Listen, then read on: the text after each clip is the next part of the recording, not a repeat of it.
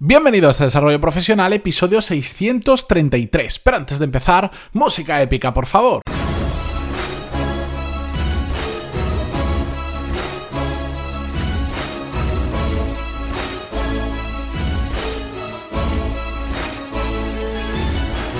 Muy buenos días a todos y bienvenidos a Desarrollo Profesional, el podcast donde hablamos sobre todas las técnicas, habilidades, estrategias y trucos necesarios para mejorar cada día en nuestro trabajo. Creo que acabo de batir el tiempo récord del mundo en decir esa entradilla. Pero bueno, la cuestión es que quiero contaros muchas cosas y no quiero que el episodio se vaya más allá de los 13, 14 o 15 minutos. Porque hoy eh, vamos a hablar con un de un tema que sé que muchos lo van a sentir muy de cerca porque vamos a hablar de jefes, de malos jefes y de cómo gestionar este tipo de situaciones. Y además lo vamos a hacer en un formato que sé que os gusta bastante que es el de hacerlo con casos reales y de hecho son casos vuestros, situaciones que vosotros me enviáis a través del formulario de contacto, que como siempre lo diré, me podéis escribir, me podéis contar vuestra historia, vuestro caso, que siempre, siempre, siempre os voy a contestar, siempre os voy a ayudar y en algunas ocasiones además apareceréis en el podcast. Para hacerlo, como siempre, pantaloni.es barra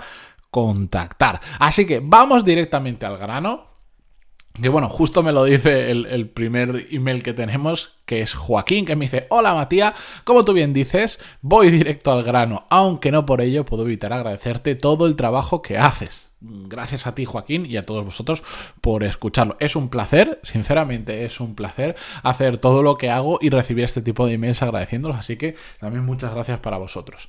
Resulta que tengo un problema con mi jefe que se está haciendo grave me ignora, pasa de mí completamente y eso hace que la calidad de mi trabajo se resienta porque depende de él para tomar algunas decisiones y al ignorarme por exceso de trabajo, lo que podría hacer en una semana se alarga un mes. Y como esta situación, muchas más. Cuando entré en la empresa, la última entrevista la hice con él y me dijo que trabajaríamos juntos la mayor parte del tiempo. Y eso me gustó porque me parece una persona brillante, pero esa promesa no se ha cumplido y encima me hace quedar de mal profesional.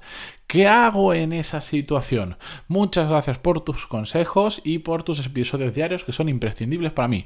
Un saludo. Bueno, yo a Joaquín, como siempre, ya le contesté por email cuando recibí este email, porque bueno, yo lo que hago, ya sabéis, es agrupar eh, por temáticas las preguntas que recibo, las que creo que son más significativas. Entonces, este lo recibí hace algún tiempo, lo tenía guardado.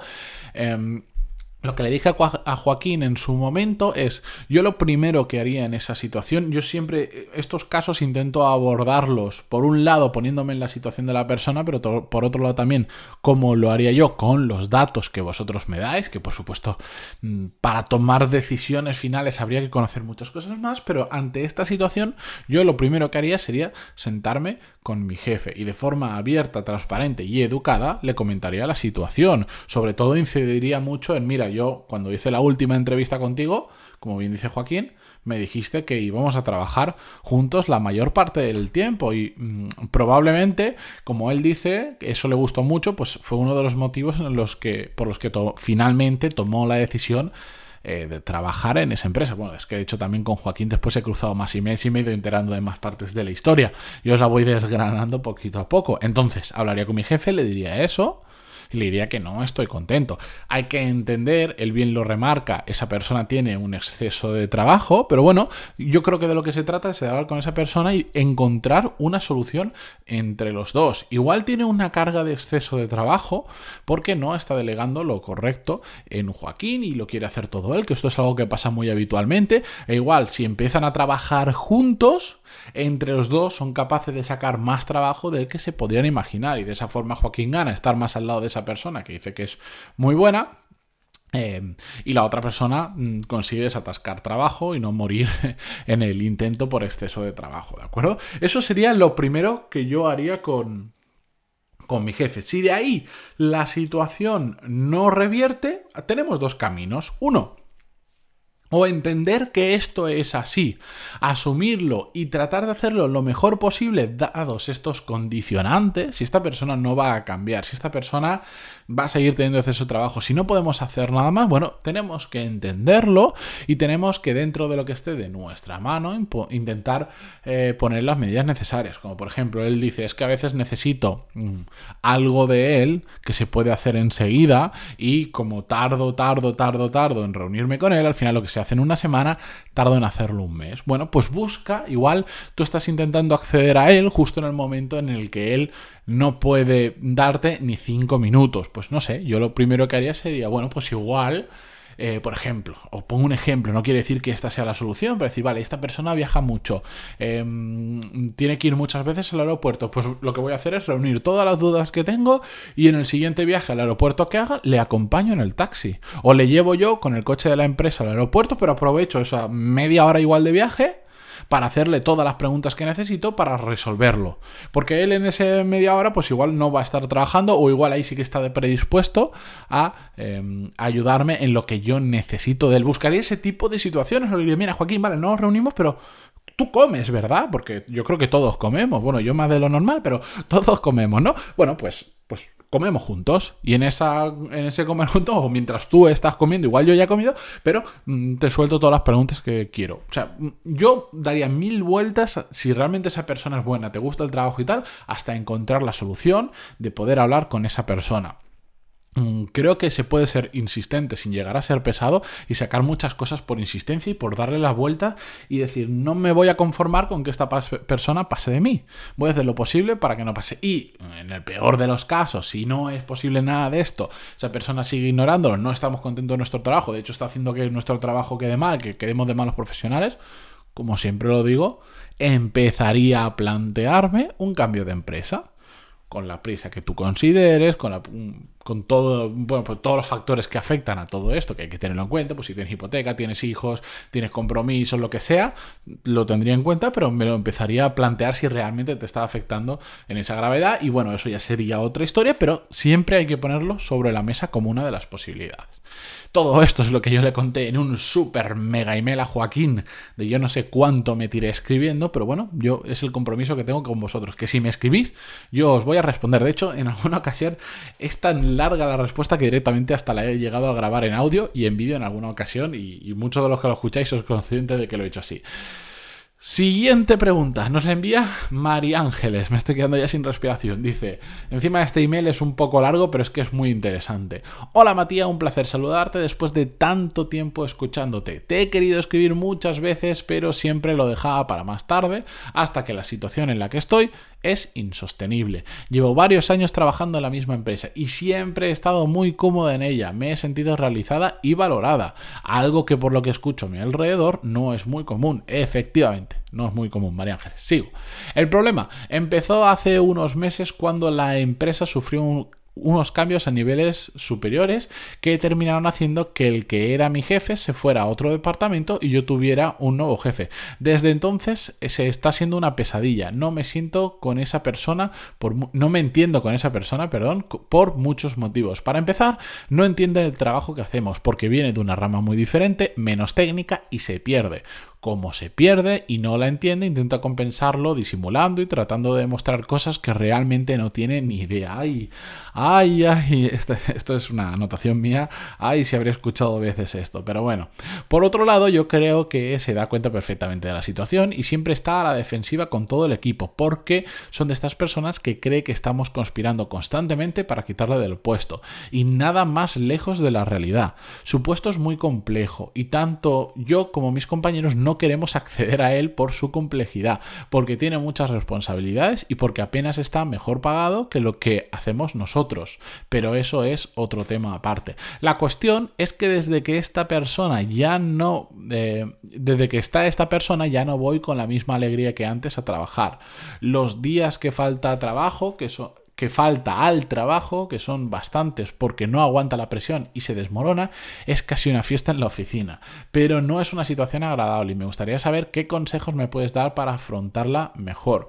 Me gustan mucho los consejos que das a la gente, que te escribe y estoy seguro de que me podrás ayudar. Desde ya te lo agradezco y que sepas que es un placer tenerte de acompañante al trabajo cada día en la radio de mi coche. Un saludo. Pues para mí es un placer mayor acompañarte, María Ángel. No te preocupes, que ya, ya sabes que esto a mí de grabar episodios me gusta y si os aporta muchísimo más. La cuestión es un caso un, poco complejo, bastante diferente del anterior, pero es otro caso que he visto en varias ocasiones. Jefes incompetentes que ni siquiera son capaces de hacer bien su trabajo porque les supera. Y en este caso no lo he escuchado una sola vez, sino muchas que hay gente que no quiere acceder a ese puesto porque, como vemos, está peor pagado, tiene peores condiciones. La situación que se da aquí, bueno, hay diferentes opciones. Em, yo soy de los que cree que si esa persona no vale para ese puesto, tarde o temprano va a terminar saliendo de ese puesto. Bien, porque esa persona, si tú me dices que ya empieza a, a, faltar bastante el trabajo porque no aguanta la presión, o esa persona mismo se va a ir, o si estás en una empresa mm, que es más o menos formal y hace bien las cosas, tarde o temprano o bien le despedirán o bien lo cambiarán a, una, a otro puesto donde sí que aporte valor a esta persona, porque no quiere decir que sea malo per se, sino que pues igual es que no es el puesto en el que tiene que estar. Eso es una posibilidad, esperar a que eso suceda. Otra posibilidad hay, pero aquí depende de muchos factores, que es forzar a que eso suceda sin mala intención, sin intentar hacer daño a nadie, simplemente mm, puedes hablar, por ejemplo, con tu anterior jefe o si tienes acceso a, digamos, estratos superiores de, de la esfera de mando de tu empresa, pues plantear la situación y plantearla eh, de forma sincera, decir, tenemos un problema, no tenemos un líder, no tenemos un buen jefe de equipo y no sabemos cómo afrontarlo. Esto yo sé que no es fácil y esto depende de muchos factores, depende del peso que tú tengas dentro de la organización, depende de la confianza que tengas con el resto de jefes, depende la capacidad que tengas para hablar con esos jefes. Si es una empresa que es transparente y que no tiene ningún problema en que se hable de eso, genial, pero hay muchas empresas en que como tú vengas a hablarle de alguien que está por encima tuya, vengas a comentar algo así, te puedes jugar el puesto. Yo todas estas situaciones no las sé, simplemente planteo diferentes opciones, pero esa es una muy válida, incluso... Em, eh, yo, yo personalmente hasta hablaría con esta persona, esta que es tu jefe actualmente, y se lo plantearía sinceramente, le diría, tenemos un problema, aquí hay algo que no cuadra, no cuadramos, por algún motivo no está funcionando entre tú y el equipo y no pasa absolutamente nada, es simplemente, eh, esta es la situación y no te la digo a malas, tenemos que encontrarle una solución.